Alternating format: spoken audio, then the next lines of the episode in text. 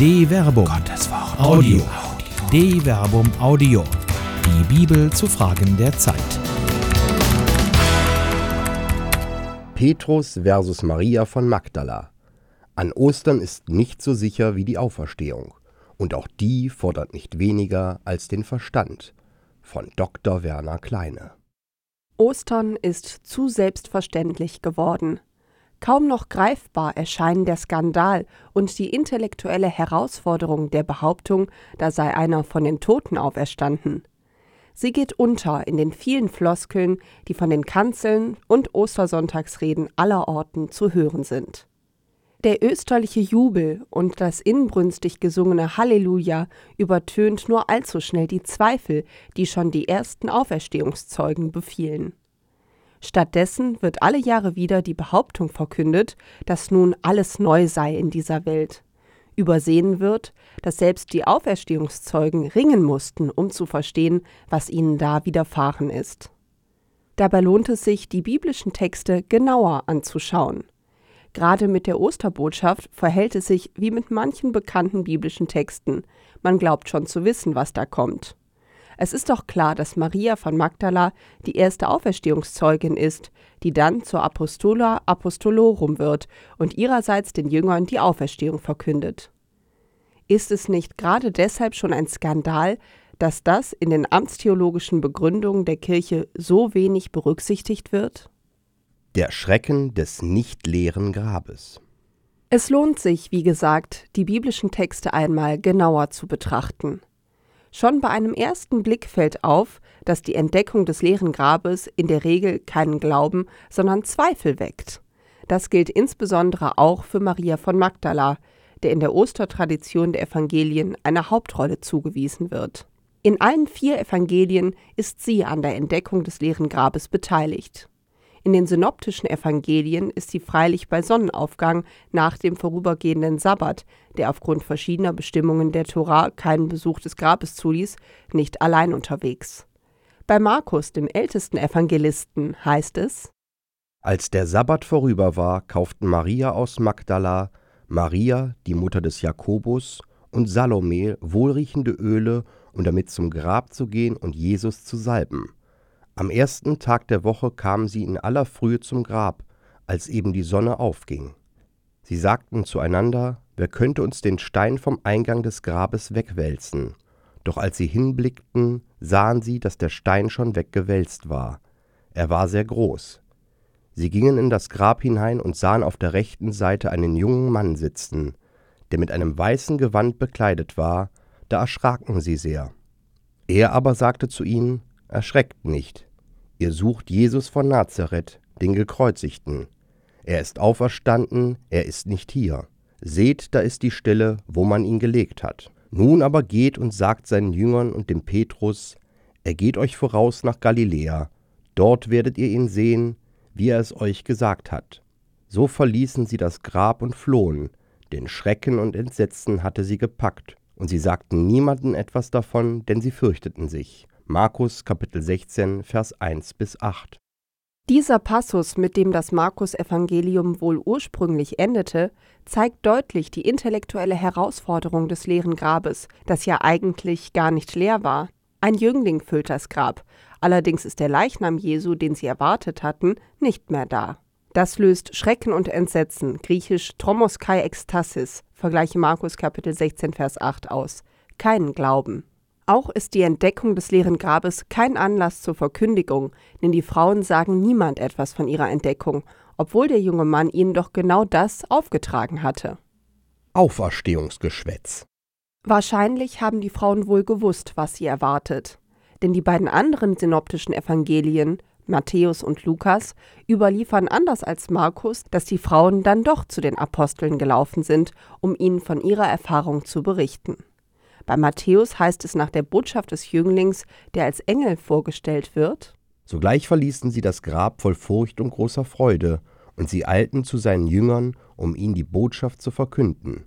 Matthäus Kapitel 28, Vers 8. Aus dem markinischen Schrecken und Entsetzen sind nun Furcht und große Freude, griechisch Phobos Kaishara Megale, geworden. Man spürt, wie der Schrecken der österlichen Erkenntnis schon in den Hintergrund tritt.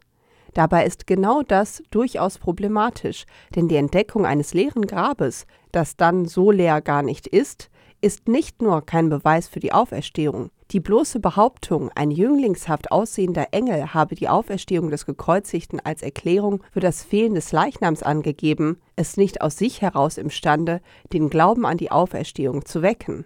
Es verwundert daher nicht, wenn bei Lukas die elf Apostel den Worten der Frauen mit unverhohlener Skepsis begegnen. Sie, die Frauen, kehrten vom Grab zurück und berichteten das alles den Elf und allen übrigen. Es waren Maria von Magdala, Johanna und Maria die Mutter des Jakobus und die übrigen Frauen mit ihnen. Sie erzählten es den Aposteln, doch die Apostel hielten diese Reden für Geschwätz und glaubten ihnen nicht. Lukas Kapitel 24, Vers 9 bis 11. Lukas verwendet hier das Wort Leros, das die Assoziation von Possenreißerei in sich trägt. Es erscheint den Jüngern Jesu im wahrsten Sinne des Wortes als dummes Zeug, was die Frauen da erzählen, als eine der Situation völlig unangemessene Possenreißerei. Es sei denn, die Frauen seien aus Trauer einfach überspannt oder gar verrückt geworden. Misstrauen ist gut, Kontrolle ist besser. Tatsächlich aber scheint man die Frauen und mit ihnen Maria von Magdala und die in allen synoptischen Evangelien mit ihr erwähnte Maria, der Mutter des Jakobus, dann doch nicht einfach für verrückt erklärt haben. Lukas jedenfalls lässt Petrus die Aussagen der Frauen durch eigene Ortsbegehung und Inspektion des Grabes persönlich kontrollieren. Petrus aber stand auf und lief zum Grab. Er beugte sich vor, sah aber nur die Leinenbinden. Da ging er nach Haus voll Verwunderung über das, was geschehen war. Lukas Kapitel 24, Vers 12. Petrus staunt einfach, griechisch Thaumasein. Er kann seine Beobachtung weder einordnen noch verstehen. Wer so staunt, glaubt noch lange nicht. Das bloß vor Augen liegende, das rein faktische sagt nur aus, dass der Gekreuzigte nicht mehr im Grab ist. Es liegt nahe, dass man den Leichnam einfach entfernt hat, um keine Kultstätte für die Jesusjünger zu begründen. Zumindest vermutet dies Maria von Magdala im Johannesevangelium, dem einzigen Evangelium, in dem sie allein, ohne Begleitung anderer Frauen, am Sonntag früh zum Grab geht. Am ersten Tag der Woche kam Maria von Magdala frühmorgens, als es noch dunkel war, zum Grab und sah, dass der Stein vom Grab weggenommen war. Da lief sie schnell zum Simon Petrus und dem anderen Jünger, den Jesus liebte, und sagte zu ihnen, Sie haben den Herrn aus dem Grab weggenommen, und wir wissen nicht, wohin sie ihn gelegt haben. Johannes Kapitel 20, Vers 1 bis 2. Unabhängig davon hat man aber wohl auch den Jesus-Jüngern später unterstellt, sie hätten den Leichnam Jesu selbst entfernt, um den Auferstehungsglauben zu untermauern denn die Verkündigung der Auferstehung des Gekreuzigten bei einem faktisch vollen Grab wäre doch schnell als absurd abgetan worden. Deshalb berichtet Matthäus Am nächsten Tag nach dem Kreuzestod und der Bestattung Jesu im Felsengrab gingen die Hohepriester und die Pharisäer gemeinsam zu Pilatus. Es war der Tag nach dem Rüsttag. Sie sagten: Herr, es fiel uns ein, dass dieser Betrüger, als er noch lebte, behauptet hat, ich werde nach drei Tagen auferstehen. Gib also den Befehl, dass das Grab bis zum dritten Tag bewacht wird. Sonst könnten seine Jünger kommen, ihn stehlen und dem Volk sagen, er ist von den Toten auferstanden, und dieser letzte Betrug wäre noch schlimmer als alles zuvor. Pilatus antwortete ihnen, ihr sollt eine Wache haben, geht und sichert das Grab so gut ihr könnt. Darauf gingen sie, um das Grab zu sichern. Sie versiegelten den Eingang und ließen die Wache dort. Matthäus Kapitel 27, Vers 62 bis 66. Ein österlicher Streisand-Effekt. Beide Traditionen, die des Matthäus, der die Behauptung abwehrt, das Grab sei leer gewesen, weil die Jünger den Leichnam Jesu entwendet hätten, und die des Johannes, der von der Sorge berichtet, andere hätten den Leichnam Jesu entfernt, erscheinen möglich, sind in sich aber gegenläufig. Die matthäische Tradition sucht den Beweis des leeren Grabes darin faktisch zu untermauern, dass das Grab quasi neutral, ja sogar amtlich unter Bewachung gestellt wird. Der römische Staat und die Gegner Jesu werden damit unfreiwillig zu Gewährsleuten des entleerten Grabes, dessen Leerung sie nicht verhindern konnten, weil sie nicht nach menschlichen Maßstäben zustande kam. Die hinter der johannaischen Linie stehende Angst, der Leichnam Jesu könnte anderweitig entfernt worden sein, stellt die Frage nach der Motivation eines solchen Vorgehens.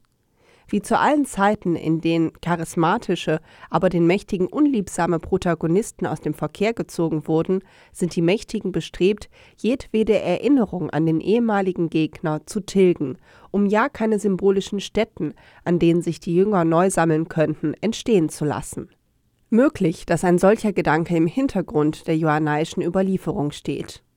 Sollte dem so gewesen sein, dann hätte das, wie zu allen Zeiten, einen echten Streisand-Effekt zur Folge gehabt. Die Befürchtung der jüdischen Führer aus dem Matthäusevangelium wäre wahr geworden. Dafür spricht die im Johannesevangelium überlieferte Reaktion des Petrus und des Jüngers, den Jesus liebte, die zu ersten Pilgern an das leere Grab werden. Da gingen Petrus und der andere Jünger hinaus und kamen zum Grab. Sie liefen beide zusammen, aber weil der andere Jünger schneller war als Petrus, kam er als erster ans Grab. Er beugte sich vor und sah die Leinenbinden liegen, ging jedoch nicht hinein. Da kam auch Simon Petrus, der ihm gefolgt war, und ging in das Grab hinein. Er sah die Leinenbinden liegen und das Schweißtuch, das auf dem Haupt Jesu gelegen hatte. Es lag aber nicht bei den Leinenbinden, sondern zusammengebunden daneben an einer besonderen Stelle. Da ging auch der andere Jünger, der als erster an das Grab gekommen war, hinein.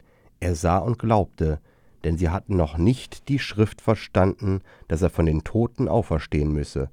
Dann kehrten die Jünger wieder nach Hause zurück. Johannes Kapitel 20, Vers 3 bis 10.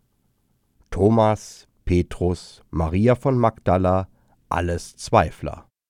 Der Text beinhaltet einen kleinen, feinen, aber umso bemerkenswerteren Hinweis, wenn er erwähnt, dass der Jünger, den Jesus liebt, nicht nur als erster zum Grab kommt, aus Ehrfurcht vor dem älteren Petrus aber außen vor bleibt und das Grab erst nach ihm betritt. Allein durch das Schauen des leeren Grabes glaubt.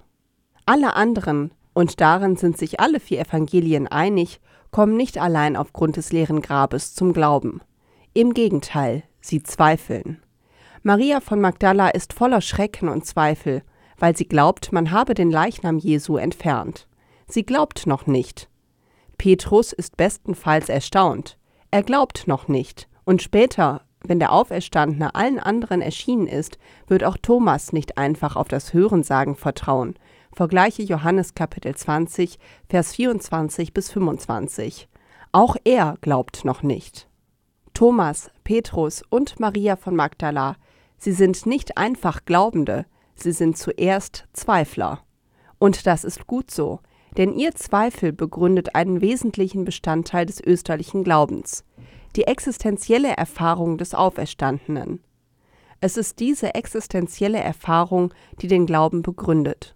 Ein Glauben, der eben nicht einfach bloß glaubt, sondern auf Erkenntnis gründet, einer Erkenntnis, die man bezeugen und begründen kann, so wie Paulus es im ersten Korintherbrief tut, wenn er sich den korinthischen Zweiflern gegenüber eben auf jene existenzielle Erfahrung der Auferstehungszeugen beruft. Denn es ist der Glaube an die Auferstehung des Gekreuzigten, die die existenzielle Basis der christlichen Verkündigung und des christlichen Bekenntnisses ist. Vergleiche 1 Korinther Kapitel 15 Vers 14 bis 17. Ich erinnere euch Brüder und Schwestern an das Evangelium, das ich euch verkündet habe Ihr habt es angenommen, es ist der Grund, auf dem ihr steht. Durch dieses Evangelium werdet ihr gerettet werden, wenn ihr festhaltet an dem Wort, das ich euch verkündet habe. Es sei denn, ihr hättet den Glauben unüberlegt angenommen, denn vor allem habe ich euch überliefert, was auch ich empfangen habe. Christus ist für unsere Sünden gestorben, gemäß der Schrift, und er ist begraben worden, er ist am dritten Tag auferweckt worden, gemäß der Schrift, und erschien dem Käfers, dann den Zwölf. Danach erschien er mehr als 500 Brüdern zugleich. Die meisten von ihnen sind noch am Leben, einige sind entschlafen. Danach erschien er dem Jakobus, dann allen Aposteln. Zuletzt erschien er auch mir, gleichsam der Missgeburt. 1 Korinther Kapitel 15, Vers 1 bis 8. Österliche Konkurrenz. Paulus führt also über 513 Zeugen an, von denen er betont, dass sie zum größten Teil auch von den Korinthern noch persönlich befragt werden könnten. Dabei sind vor allem die über 500 namenlosen Brüder von Bedeutung, insofern man ja gerade dem zweimal erwähnten Zwölferkreis eben jene Verschwörung hätte unterstellen können, gegen die sich auch die matthäische Begebenheit von der Bewachung des Grabes wendet. Offenkundig war ein solcher Vorwurf in der früheren Zeit der Christenheit durchaus virulent. Aber noch etwas ist in der paulinischen Überlieferung, die der der Evangelien um gut 20 bis 30 Jahre vorausgeht, bemerkenswert. Er nennt Maria von Magdala nicht nur nicht als Erste, denen der Auferstandene erscheint, er erwähnt sie gar nicht. Bei ihm ist Kephas der Erste, dem der Auferstandene erscheint. Kephas ist der hebräische Name des Petrus. Neben die Linie der Überlieferung der Evangelien die in Maria von Magdala die erste Auferstehungszeugin sieht, die sie dann zur Apostola Apostolorum werden lässt, kennt das Neue Testament also auch eine zweite Linie, die bei Paulus durchscheint. Nach ihr ist Petrus der erste Auferstehungszeuge. So erscheint eine Konkurrenz zweier Traditionsstränge, die weit über das Neue Testament hinaus wirksam sein wird und sich nicht zuletzt in den apokryphen Auferstehungsevangelien niederschlägt. Die Konkurrenz zwischen Maria von Magdala und Petrus scheint besonders in dem aus dem zweiten Jahrhundert stammenden apokryphen Evangelium nach Philippus auf. Die Weisheit, die die Unfruchtbare genannt wird, sie ist die Mutter der Engel und die Gefährtin des Erlösers. Der Erlöser liebte Maria Magdala mehr als alle Jünger, und er küsste sie oftmals auf ihren Mund. Die übrigen Jünger, sie sagten zu ihm, Weswegen liebst du sie mehr als uns alle? Der Erlöser antwortet und sprach zu ihnen, Weshalb liebe ich euch nicht so wie sie? Evangelium nach Philippus, Kapitel 55. Die kurze Passage berichtet von einer besonderen, über bloße Wertschätzung weit hinausgehende Intimität, die Jesus mit Maria von Magdala verband. Hinter ihr stehen die anderen Jünger weit zurück. In dieser Perspektive läge es also nahe, dass Maria von Magdala nicht nur als erste dem Auferstandenen erscheint, sondern dass sie auch besondere Mitteilungen von ihm erhält. Es verwundert daher nicht, dass diese vermeintlichen Mitteilungen in einer apokryphen Schrift, dem aus der zweiten Hälfte des zweiten Jahrhunderts stammenden Evangelium nach Maria Magdala. Dort gesteht Petrus zwar zu, dass der Erlöser Maria von Magdala in besonderer Weise zugetan war, Schwester, wir alle wissen, dass der Retter dich lieber hatte als die anderen Frauen. Sage du uns Worte des Retters, derer du dich erinnerst und die du kennst, wir aber nicht, weil wir sie auch nicht gehört haben. Evangelium nach Maria Magdala, Seite 14.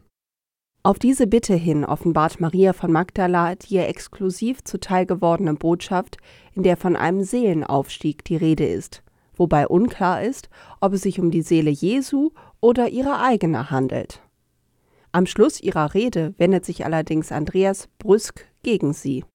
Andreas aber entgegnete und sprach zu den Brüdern, Sagt, was meint ihr über die Dinge, die sie gesagt hat? Ich jedenfalls glaube nicht, dass der Erlöser dies gesagt hat, denn wahrhaftig, diese Lehren sind andere Gedanken. Petrus antwortete und sprach über die so gelagerten Dinge und befragte sie, die Brüder, über den Erlöser. Hat er etwa mit einer Frau ohne unser Wissen und nicht öffentlich geredet? Sollen etwa wir selbst umkehren und alle auf sie hören? Hat er sie uns gegenüber bevorzugt? Da weinte Maria und sprach zu Petrus, Mein Bruder Petrus, was denkst du da? Denkst du, dass ich mir dies selbst in meinem Herzen ausgedacht habe, oder dass ich über den Erlöser lüge? Levi entgegnete und sprach zu Petrus, Petrus, du warst von jeher je zornig, nun sehe ich, dass du dich gegen die Frau ereiferst, wie die Widersacher. Wenn aber der Erlöser sie würdig gemacht hat, wer bist denn du, sie zu verwerfen? Gewiss kennt der Erlöser sie ganz genau, deshalb hat er sie mehr als uns geliebt. Vielmehr sollten wir uns schämen, den vollkommenen Menschen anziehen und ihn uns erwerben, wie er es uns befohlen hat, und das Evangelium verkündigen, ohne dass wir eine andere Bestimmung oder ein anderes Gesetz erlassen außer dem, was der Erlöser sagte. Evangelium nach Maria von Magdala, Seite 17, Vers 15 bis 22 und Seite 18, Vers 1 bis 20. Petrus versus Maria von Magdala. Die harsche Zurückweisung, die in den Worten des Andreas durchscheint, spiegelt den im zweiten Jahrhundert offenkundig äußerst lebendigen Konflikt der Auferstehungstraditionen wider. Das Evangelium der Maria von Magdala weist in sich tiefe gnostische Tendenzen auf und spielt daher in der orthodoxen, das heißt rechtgläubigen Tradition der Kirche keine Rolle. Aber es zeigt eben, dass die Rolle der Maria von Magdala in sich nicht unumstritten war. Gleichzeitig gibt der so offenbar werdende Konflikt um diese besondere Frau nur dann einen echten Anlass zur Konkurrenz mit Petrus, wenn die Traditionslinie, die in Maria von Magdala die erste Auferstehungszeugin sieht, ein starkes Fundament hat. Wie stark diese Konkurrenz noch Anfang des dritten Jahrhunderts gewesen sein muss, zeigt sich im koptischen Thomasevangelium, das jeden weiblichen Einfluss in der Verkündigung zurückzudrängen sucht. Simon Petrus sagte zu ihnen, Mariam soll aus unserer Mitte fortgehen, denn die Frauen sind des Lebens nicht würdig. Jesus sagte, Seht, ich werde sie ziehen, um sie männlich zu machen, damit auch sie ein lebendiger Geist wird, vergleichbar mit euch Männern.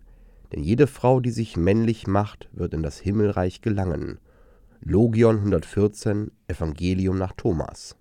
Zu Beginn des dritten Jahrhunderts gibt es also zumindest in Teilen der Kirche eine starke Tendenz, den Traditionseinfluss der Maria von Magdala massiv zurückzudrängen.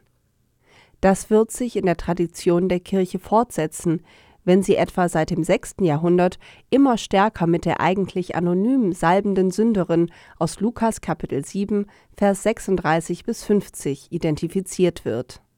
Gleichwohl zeigt die hohe wirkungsgeschichtliche Valenz, die sich eben auch den apokryphen Traditionen zeigt, dass die Traditionslinie, die in Maria von Magdala die erste Zeugin der Auferstehung erblickt, ein sehr starkes Fundament besitzt. Eine Konkurrenz ohne Sieger. Angesichts dieses Befundes stellt sich freilich die Frage, warum Paulus von ihr nichts weiß. Gerade er weiß doch die Teilhabe von Frauen an der Verkündigung zu schätzen, wie alleine seine Grußliste in Römer Kapitel 16 Vers 1 bis 16 zeigt. Der Grund hierfür mag in Unkenntnis über die wahren Hintergründe liegen. Verschiedentlich zeigt sich Paulus ja über die konkreten historischen Kontexte uninformiert, etwa wenn er über die Geburt Jesu, ohne auch nur den Namen der Mutter Jesu zu nennen, lapidar feststellt, als aber die Zeit erfüllt war, sandte Gott seinen Sohn, geboren von einer Frau und dem Gesetz unterstellt. Galater Kapitel 4, Vers 4. Tatsächlich betonte er im zweiten Korintherbrief sein Desinteresse an derart fleischlichen Umständen des Lebens Jesu. Also kennen wir von jetzt an niemanden mehr dem Fleische nach, auch wenn wir früher Christus dem Fleische nach gekannt haben. Jetzt kennen wir ihn nicht mehr so. 2 Korinther Kapitel 5 Vers 16. Für ihn selbst war offenkundig entscheidend, dass der Auferstandene ihm selbst erschienen ist. Vergleiche 1 Korinther Kapitel 15 Vers 8. Darauf beruft er sich gerade in seinen Briefanfängen immer wieder. Von hier aus leitet er seinen eigentlichen apostolischen Anspruch ab. Bemerkenswert ist aber auch eine autobiografische Anmerkung des Paulus im Galaterbrief. Dort schreibt er im Zusammenhang der Erörterungen um die Legitimation seiner Verkündigung als es aber Gott gefiel, der mich schon im Mutterleib auserwählt und durch seine Gnade berufen hat, in mir seinen Sohn zu offenbaren, damit ich ihn unter den Völkern verkünde, da zog ich nicht Fleisch und Blut zu Rate, ich ging auch nicht sogleich nach Jerusalem hinauf zu denen, die vor mir Apostel waren, sondern zog nach Arabien und kehrte dann wieder nach Damaskus zurück. Drei Jahre später ging ich nach Jerusalem hinauf, um Kephas kennenzulernen, und blieb fünfzehn Tage bei ihm. Von den anderen Aposteln sah ich keinen, nur Jakobus, den Bruder des Herrn. Was ich euch hier schreibe, siehe bei Gott, ich lüge nicht. Galater Kapitel 1 Vers 15 bis 19. Paulus trifft persönlich nur Petrus bzw. Kephas und Jakobus. Just diese beiden, die er in 1 Korinther Kapitel 15 Vers 5 bis 7 als diejenigen erwähnt, denen der Auferstandene bei seiner Erscheinung der Zwölf zuerst begegnet. Die Frage ist höchst spekulativ, stellt sich aber trotzdem. Könnte es sein, dass bereits in diesem sehr frühen Stadium der Verkündigung die Konkurrenz zwischen Petrus und Jakobus auf der einen und Maria von Magdala auf der anderen Seite so groß war, dass man ihre Existenz dem Paulus einfach verschwiegen hat? 15 Tage der Anwesenheit sind eine lange Zeit des Kennenlernens, aber Paulus betont, dass der nur diese beiden getroffen hat, sonst niemanden, weder Maria, die Mutter Jesu, noch Maria von Magdala. Werden diese beiden wichtigen Personen im Leben Jesu nach Galiläa zurückgekehrt sein, wo die eine besondere Auferstehungstradition ihre Wurzeln hat? Vergleiche Matthäus Kapitel 28, Vers 10 bis 16 und Johannes Kapitel 21. Während eine andere Linie eher auf Jerusalem fokussiert. Vergleiche Markus Kapitel 16, Vers 9 bis 20 und Lukas Kapitel 24, Vers 13 bis 53 und Apostelgeschichte Kapitel 1, Vers 4 bis 12, wo sich eben Petrus und Jakobus zur Zeit des paulinischen Besuches befinden. In jedem Fall lassen sich zwei miteinander konkurrierende Überlieferungslinien der Auferstehung bereits im Neuen Testament nachweisen, wobei einiges für die Linie spricht, in der Maria von Magdala die erste ist, der sich der Auferstandene offenbart, so wie es auch Johannes in seinem Evangelium überliefert. Maria aber stand draußen vor dem Grab und weinte. Während sie weinte, beugte sie sich in die Grabkammer hinein. Da sah sie zwei Engel in weißen Gewändern sitzen, den einen dort, wo der Kopf, den anderen dort, wo die Füße des Leichnams Jesu gelegen hatten. Diese sagten zu ihr, Frau, warum weinst du? Sie antwortete ihnen, Sie haben meinen Herrn weggenommen, und ich weiß nicht, wohin sie ihn gelegt haben. Als sie das gesagt hatte, wandte sie sich um und sah Jesus dastehen, wusste aber nicht, dass es Jesus war. Jesus sagte zu ihr, Frau, warum weinst du? Wen suchst du? Sie meinte, es sei der Gärtner und sagte zu ihm, Herr, wenn du ihn weggebracht hast, sag mir, wohin du ihn gelegt hast, dann will ich ihn holen. Jesus sagte zu ihr, Maria. Da wandte sie sich Jesus zu und sagte auf Hebräisch zu ihm, Rabuni, das heißt Meister. Jesus sagte zu ihr, Halte mich nicht fest, denn ich bin noch nicht zum Vater hinausgegangen. Geh aber zu meinen Brüdern und sag ihnen, ich gehe hinauf zu meinem Vater und eurem Vater, zu meinem Gott und eurem Gott. Maria von Magdala kam zu den Jüngern und verkündete ihnen, ich habe den Herrn gesehen, und sie berichtete, was er ihr gesagt hatte. Johannes Kapitel 20, Vers 11 bis 18. Keine Zeit zum Ausruhen. Die Osterbotschaft wirft immer noch Fragen auf, die auf Antworten harren. Sie fordert immer noch heraus. Niemand sollte sich auf falschen Gewissheiten ausruhen, denn das leere Grab nährt immer noch die Zweifel. Wo niemand mehr angesichts der intellektuellen Herausforderung, die das leere Grab bedeutet, in Schrecken und Entsetzen gerät, wo das verwunderte Staunen ausbleibt, da wird die Osterbotschaft auch heute noch schnell zum Geschwätz. Wer sich darauf ausruht und die Auferstehung als Sedativum eigener Ängste missbraucht, hat nicht verstanden, dass Ostern einen Aufstand einschließt. Wie lebendig jedenfalls waren die Auseinandersetzungen in der frühen Kirche, menschliche und vielleicht muss man betonen, männliche Eitelkeiten inklusive. Die Herausforderung Gottes jedenfalls steht. Nehmt ihr sie an, ihr Christen? Auf, sonst geht er vorüber. Eine Produktion der Medienwerkstatt des katholischen Bildungswerks Wuppertal Solingen-Remscheid. Autor Dr. Werner Kleine. Sprecher Jana Turek und Marvin Dillmann.